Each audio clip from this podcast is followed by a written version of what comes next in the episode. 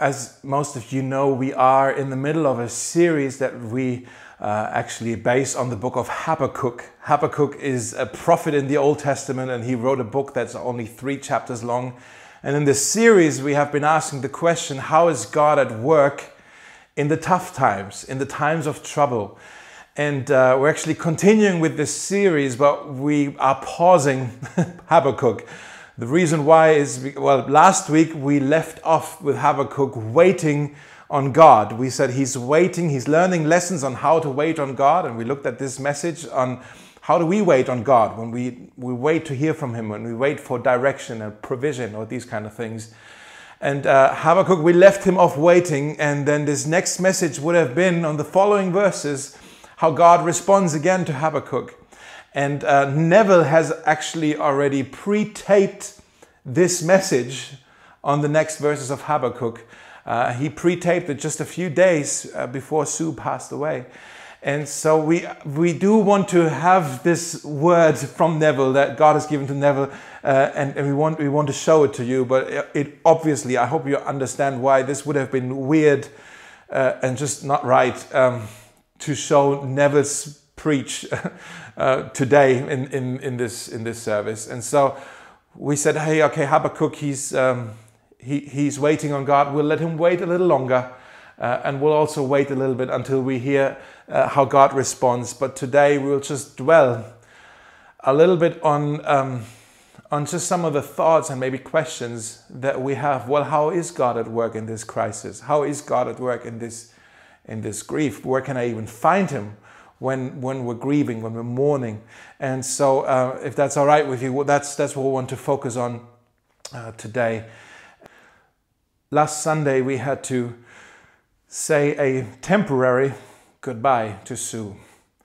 And it's left, it, it has left us with uh, deep sorrow and uh, confusion uh, and frustration and a sense of defeat, maybe even, or uh, a sense of disappointment, and we're obviously quite worried and concerned for, for Neville, and we, we, we long, we pray, God, comfort him, comfort this man.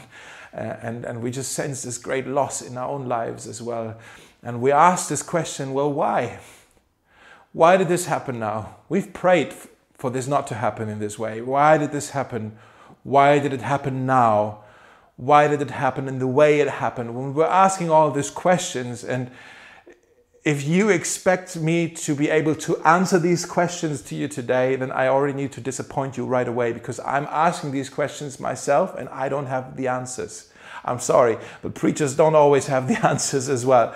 What I do know is that we live in our lives, we always experience both triumph and trouble we always experience, uh, experience things that are awesome and things that are awful. And uh, last week we already talked about this a little bit how life, you know, oftentimes we say, oh, life is about ups and downs, and that is true, but actually, what's more accurate is to say, you know what, actually, both things, the ups and the downs, the the joyful things and the painful things, the triumphs and the troubles, they actually happen simultaneously. They're kind of like two train tracks that run next to each other, and both is happening at the same time. And sometimes, yes, it feels a little bit more, oh, things are going quite well right now. But even then, there are things that worry us, things that concern us, things that are painful. And then there are other seasons where the pain is overwhelming, and then we need to look hard. But even then, we can find things that are that point to God's grace, point to beauty, things that we can be grateful for. In the midst of pain there can be there's beauty that we can find. And so i actually believe it's not up and down it's actually both happening at the same time. Um, god never promised to us that it will only be a smooth ride and we will not experience any pain. That's not a promise that's found anywhere in the bible. It's always a little bit of both. In eden in the garden of eden in paradise it was only that. It was perfect. God said, It is all good. It was all good. Also in heaven, it will all be good. That is true. But right now, here on earth, some things are good, And some things are not good. Some things are beautiful and some things are painful. Some things point to triumph and some things are really full of trouble as well. And so it's, it's always a mixture of both. I want to explain it this way, maybe. Um, sometimes in our songs that we sing in church, we have a word that we use in our, in our liturgy, I guess, is the word hallelujah. You've heard this word before. Hallelujah. It's a liturgical word. Uh, it's, a, it's a prayer. It's actually a Hebrew word. What it means translated is praise be to God. Hallelujah. Yah means God. Hallelujah. Praise be to God. Okay, that's what this means. And yes, we are already saying to God, Hallelujah. We praise you, God, for who you are, for what you've done, for what you've promised to do. We have a lot of reason to praise God for. But I want to say this, I want to suggest this to you that our hallelujah here on earth will never be as complete and as whole and as pure as it will be when we are with God in heaven. And then we will sing hallelujah in its purest and richest form. Because here on earth, while we are here, there's another prayer that we also pray. In the liturgy, it's the prayer Kyrie eleison. It's Greek, which means Lord have mercy. We pray, hallelujah, praise be to God, but we also pray, Kyrie eleison, Lord have mercy. That's a prayer we won't need to pray anymore in heaven. We, well, we, we, we will thank God for His mercy. We won't have to beg God and ask God for His mercy. We will live in His mercy. Okay? So, Kyrie eleison is a prayer that's reserved for our time here on earth, and that's kind of it's it's sort of the the bitter the bitter bitter taste maybe that why I'm saying our hallelujah will is right now not as pure and as whole and as rich as it will be in heaven. Let me explain this to you what I mean by that. For example, maybe you say, I have a new job. Finally, I, I applied for this job. I went through the interviews. I got a new job. Praise be to God. Hallelujah. Let's thank God for this new opportunity. But again, we also pray, Kyrie eleison. Lord, Will I be able to do well? Will I get along with my new boss? Will I get along with my colleagues? Kyrie eleison, Lord have mercy. Or maybe there are two young people who get married. We say, Hallelujah, that's so beautiful, that's wonderful. Praise be to God. Here are two people who want to uh, live their lives under the blessing of God. They make an eternal covenant with each other. Wonderful. That's, that's beautiful. Hallelujah. At the same time, we also pray, Lord, have mercy. Kyrie eleison. Lord, help them to be patient with, with, with each other. Help them to have a successful, a God glorifying marriage. Help them to be faithful with each other. Kyrie eleison. Lord, have mercy. Or maybe this young couple at some point finds out, hey, we're pregnant. Hallelujah. Praise be to God. That's good news. We thank God for it. At the same time, Kyrie eleison. Will the child be healthy? Will we be good parents? Will we have what we need? Will God provide for us? Will we be okay? Kyrie eleison. Lord have mercy. Do you see what I mean? It's always a little bit of both. We pray hallelujah and we pray Kyrie eleison. It's the two train tracks at the same time. There's good things happening and there's things that worry us, that concern us, uh, that are painful, that, that, that, that we grieve maybe even. Kyrie eleison. And over the last months, we have prayed a lot of Kyrie eleison for Sue. Lord, have mercy on this woman. Lord, would you, would you help her? Lord, would you carry her? Kyrie eleison. And we have prayed, and many people around the world have prayed for Sue. Kyrie eleison. That was our prayer. And, and we've longed for God to, to uh, well, we've prayed, Lord, heal her. Lord, would you allow her to come home and be with her family? And now, what has happened and what is so tough for us is that God did answer that prayer.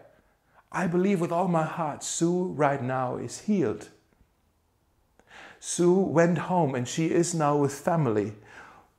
But we thought and we hoped that she would be healed here on earth and she could be home on her earthly home and be with her earthly family. And that hasn't happened. And that's the bit why, yes, we are so happy for Sue. We are so happy she's no longer in pain. We're so happy to know, to have this assurance, this confidence. She's with God. She's all right. She's good. Like she couldn't be better right now. This is good for her, but it's painful for us. And so we, we have this question, the why question we're asking because why has God answered this prayer differently than, than we did? And why has it happened in the way it did? And why has it happened in the timing that it did? And so we have this why question. It's an important question, it's an instinctive question that we ask. Why is this happening? And maybe you've noticed that Christians, sometimes we have this tendency that we always need to have an explanation for everything, or we need to have an answer for everything. And, uh, you know, well, we're Christians, we know everything, right? And we have this arrogance sometimes around us. And then we come to points like this and we realize, wow, I don't have the answer right now. I don't know. I don't know why this has happened now in the way it did, in the timing that it did. I do not know. Maybe you're a new believer and you have already figured this out as well that you know life doesn't always make sense. And maybe you thought, "Oh, I'm a Christian now. I follow God. Everything will be smooth from here on out. I'm going to worship God. I'm going to read my Bible. Everything will make sense to me, obviously, and um, and everything will fall into place." And then pretty quickly you realize not everything is falling into place, everything's falling out of place. And things don't always make sense because life isn't just a smooth sailing from here on out, but there's also this other side as well the painful bit, the, the bits where we grieve, the things we don't understand, they're also happening both at the same time. Jesus already talked about this he actually said you can expect this, these things. He said you, he, you need to prepare for both of these things. Life isn't just going to be smooth, you will have some trouble as well. In John chapter 16, the last verse of this chapter is actually the only verse we're going to look at today. Um, but before we do that, let me just set it up a little bit. Jesus here is just about to go be crucified. He, he was on his way to the cross. He knew what was about to happen. He knew what he would do now is actually to offer himself as a sacrifice, to give himself in our place.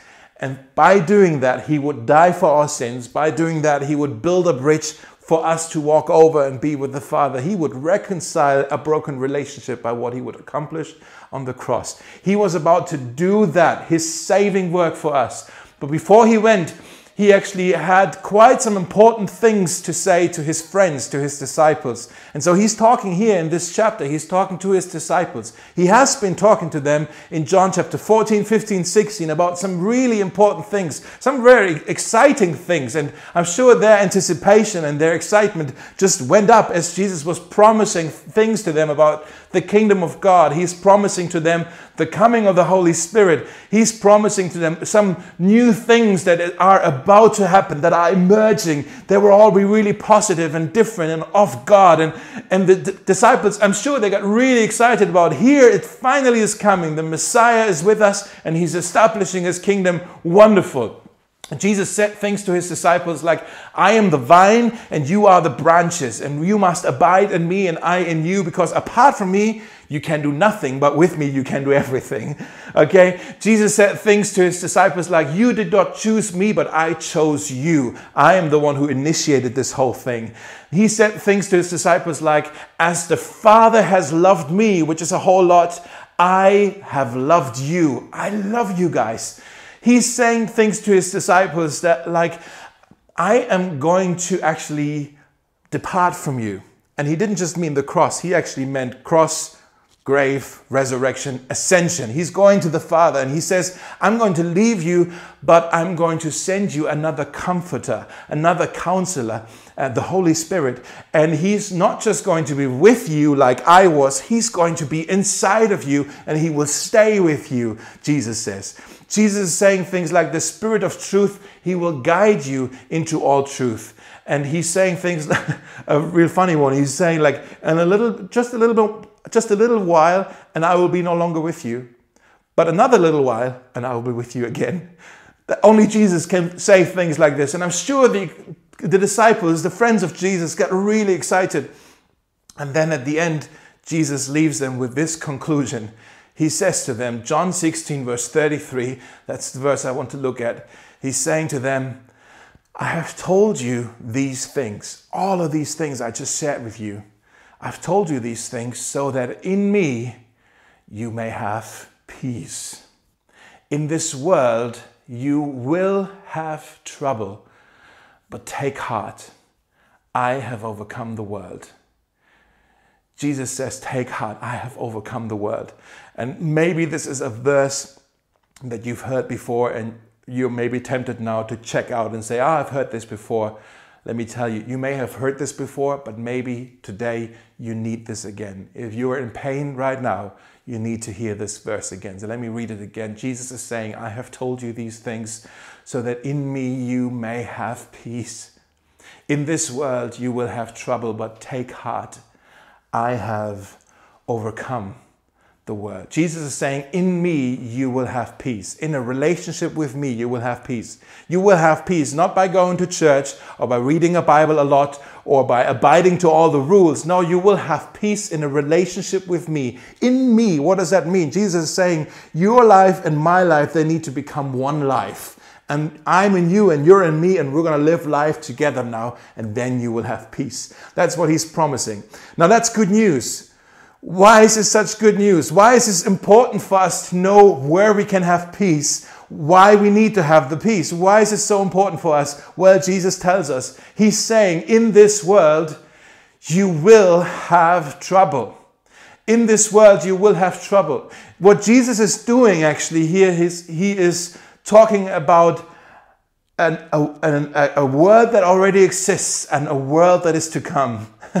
he's talking about a reality that is that we have already known. There's trouble in this world, but he's also been talking to the disciples about the kingdom of God and all the good things. This kingdom of God that is emerging and that is beautiful and that is whole and, and glorious and beautiful. And at the same time, there is this broken cosmos, this broken planet that we live on with all its chaos and destruction and sin and defeat and death and grief and sorrow. And both of these things, Jesus says, are actually happening at the same time. In this world, you're still in this world. Jesus says, you will have trouble.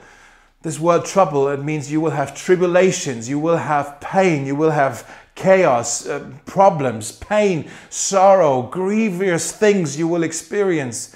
So and what Jesus is talking about is not like, oh, I lost my keys today or I had an argument with my roommate. No, Jesus is talking about trouble that is as deep as, you know, shaking your faith type trouble, where you don't even know what to believe anymore, where you have more questions than answers, and you don't even know why are things happening, why is so much pain, why so much overwhelming pain, and you're asking these questions, and that's the kind of trouble that Jesus is actually promising here. Jesus is saying you will have this kind of trouble, and that's why it is so important that you know where the peace is. Where you can find the peace. There are two overlapping realities. They're both happening at the same time. On the one hand, you have a God who is great and glorious and he's establishing his kingdom. And on the other hand, you have a planet and a world that is sinking in chaos and destruction and defeat. But then Jesus says, Take heart, take heart, for I have overcome this world. Take heart. You can have peace. You can find peace in a relationship with me. No matter what is coming at you, you can have peace in the middle of the trouble. And yes, you will have tribulations, you will have trouble, you will have grief, you will have pain. Uh, but in the middle of the trouble, I will be there. Therefore, take heart, hold on to me. Hold on, don't lose hope, hold on to me. Take heart, be courageous, hold on, don't, cat- uh, don't capitulate in front of the pain that seeks to defeat you. I'm telling you why Jesus says you can actually take heart is because I have overcome this world. And so, what Jesus is saying here is there are two realities, the train tracks again. There's two realities, they're happening at the same time. On the one hand, you have overwhelming sorrow, and on the other hand, you have an overcoming Savior. Overwhelming sorrow and an overcoming Savior. And, uh, and both exist at the same time. They're not mutually exclusive, they coexist, and they're both true at the same time. Now, the problem is whenever we carve our worldview or our theology around just one of those two ideas. Uh, either of those isolated is actually a very weak worldview to have. You know, there are some who say, well, you know what, life is just always going to be painful. You just need to have a thick neck and, and you know, and just grow up and, and deal with it. You know, you, you need to, there's, there's nothing you can do about it. It's just, okay, stuff happens, you know, get over it, get through it, be a man, man up, and, you know, deal with it yourself.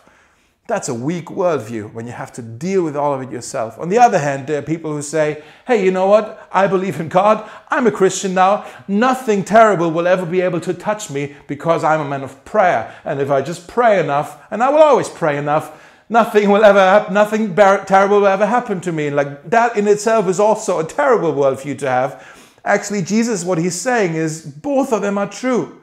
Both of them are true. There's overwhelming sorrow and there is an overcoming Savior. Both of them coexist at the same time. Both of them coexist at the same time. And Jesus says, You will have pain and you will have sorrow and there will be difficulties, but take heart.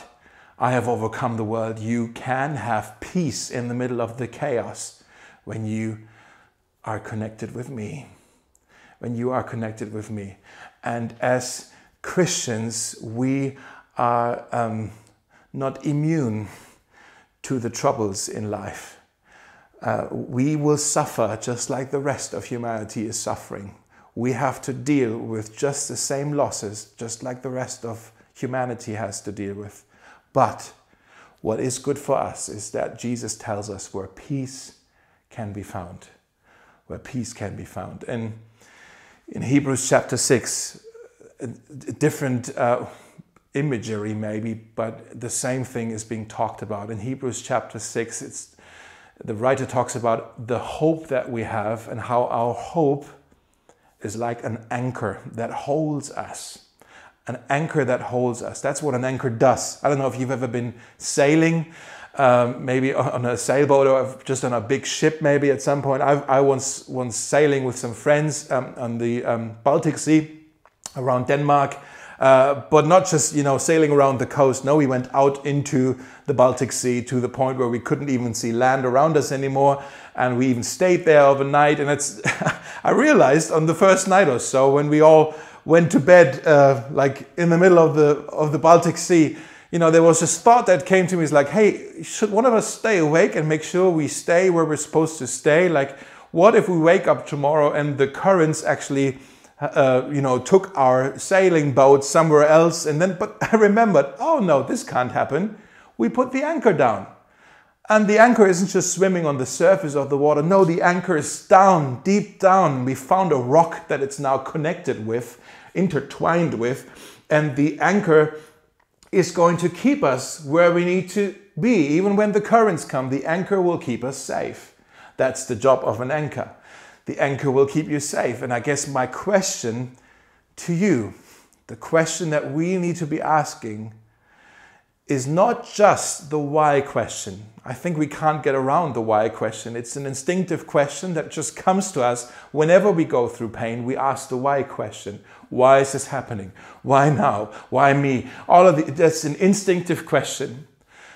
But I have a feeling that even if we were, even if we knew the answer to the why question, the, the answer to the why question would not comfort us. We would still have the same loss. We would still have the same pain. Even if we knew why things were happening, it wouldn't change the circumstance. And so I want to suggest to you that, of course, you can answer the why question, but you may never have an answer for it. Maybe a better and more important question to ask is where do you put your anchor down? What is it that's going to hold you when the waves come, when the storm comes, when your boat is starting to drift because of the currents? What is it that you put, where, where do you put your anchor down? Where do you look to be held? Where do you find peace? Where do you find hope? Where do you find safety and security? And some people say, well, I'm going to, actually, it's my job. I will always have a good career. Or maybe you're saying it's my family, or it's my, uh, it's my health, or it's my, my good looks, or my gifts, or my contacts, my network, my, my friendships, all of these things. And all of these things maybe can hold you for a little bit, but if you think about this, you know, where you put your anchor down needs to be the thing where you think this is always going to be there. This is what's going to hold me even when the storm comes. But none of these things I just mentioned are actually guaranteed. You can lose your job in 24 hours. Many of us did lose jobs or maybe went to Kurzarbeit, you know, less hours. Or, you know, some of us lost their health. We can lose our family like this. We can, we everything can be taken away from us. None of these things actually can hold us. What I'm suggesting to you is Jesus is the rock, and everything except Jesus is water. If you put the anchor down, you may say, Well, I have a hope in something. Well, good, you have an anchor, but what do you have your hope in? That's the question. That's decisive. It's not just about do you have hope, you, you can have hope in the wrong things. That means I have an anchor and I've put it down in the water, but it hasn't gone down all the way to the rock. It's just somewhere maybe hanging in the water, or maybe it is maybe connected with a branch of some kind of plant that's in the water, and you think, oh, it's okay now. But then the storm comes and the plant goes with you and you, you drift off.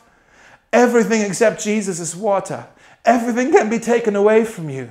And so it's a really important question. Okay, what is going to hold me together? What, what is going to, to actually be my safety, my security? And that's what I'm saying to you is the, the only uh, possibility to really have true peace, even in the questions, even in the pain, even in the things we don't understand, is if when you put your anchor down in something that cannot be taken away from you. And Jesus promised that no matter what happens, nothing can actually snatch us out of his hand.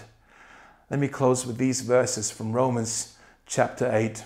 Paul says, For Christ Jesus died for us and was raised to life for us, and he is sitting in the place of honor at God's right hand, pleading for us. Can anything ever separate us from Christ and his love? I am convinced, Paul says, that nothing can ever separate us from God's love, neither death nor life, neither angels nor demons, neither our fears for today or our worries about tomorrow, not even the powers of hell can separate us from God's love.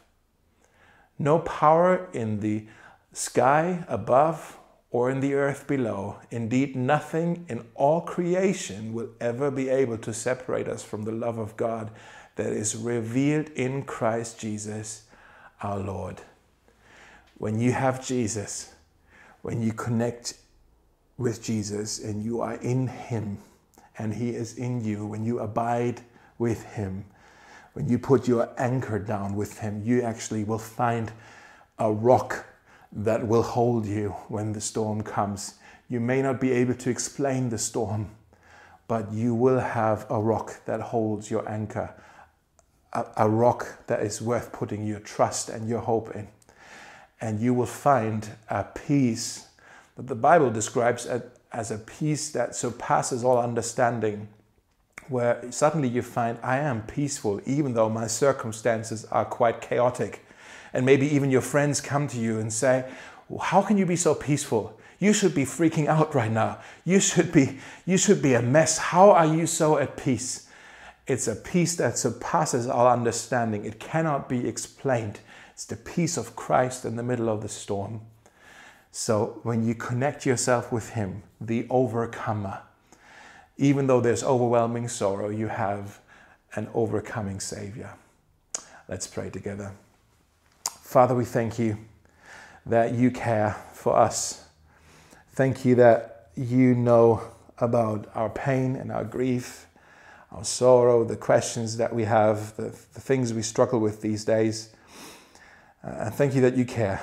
Jesus, thank you that you are the one who can give us peace, even when life doesn't make sense, even when it's just so overwhelming and we, we don't understand why things are happening we can have peace. We can put our anchor down in all that you are to us.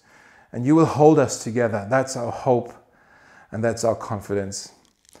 And that is also our prayer for our dear brother Neville right now and his family.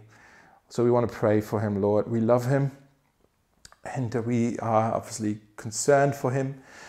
And uh, we pray, Lord, that you would replenish him, that you would lift up his head, that you would comfort him. He has been giving out to other people and now he needs strength yourself, himself. And so I pray, Lord, that the strength of God would overshadow him from that you would comfort him, that, uh, that you would be the sweet comforter that you promised in your word, that you would be that. Lord, give him peace, give him power, give him grace, give him healing, give him mercy from the crown of his head to the sole of his feet. Lord, I pray uh, as we think of him, Lord, we want to honor his commitment and his dedication and his, his sacrifice that he's made to this church. And we ask now, Lord, we want to bless him. Lord, would you bless him? I pray, Lord, that your hand, the hand of the Lord, that, the hand of the Lord would rest upon him. Lord, keep him safe.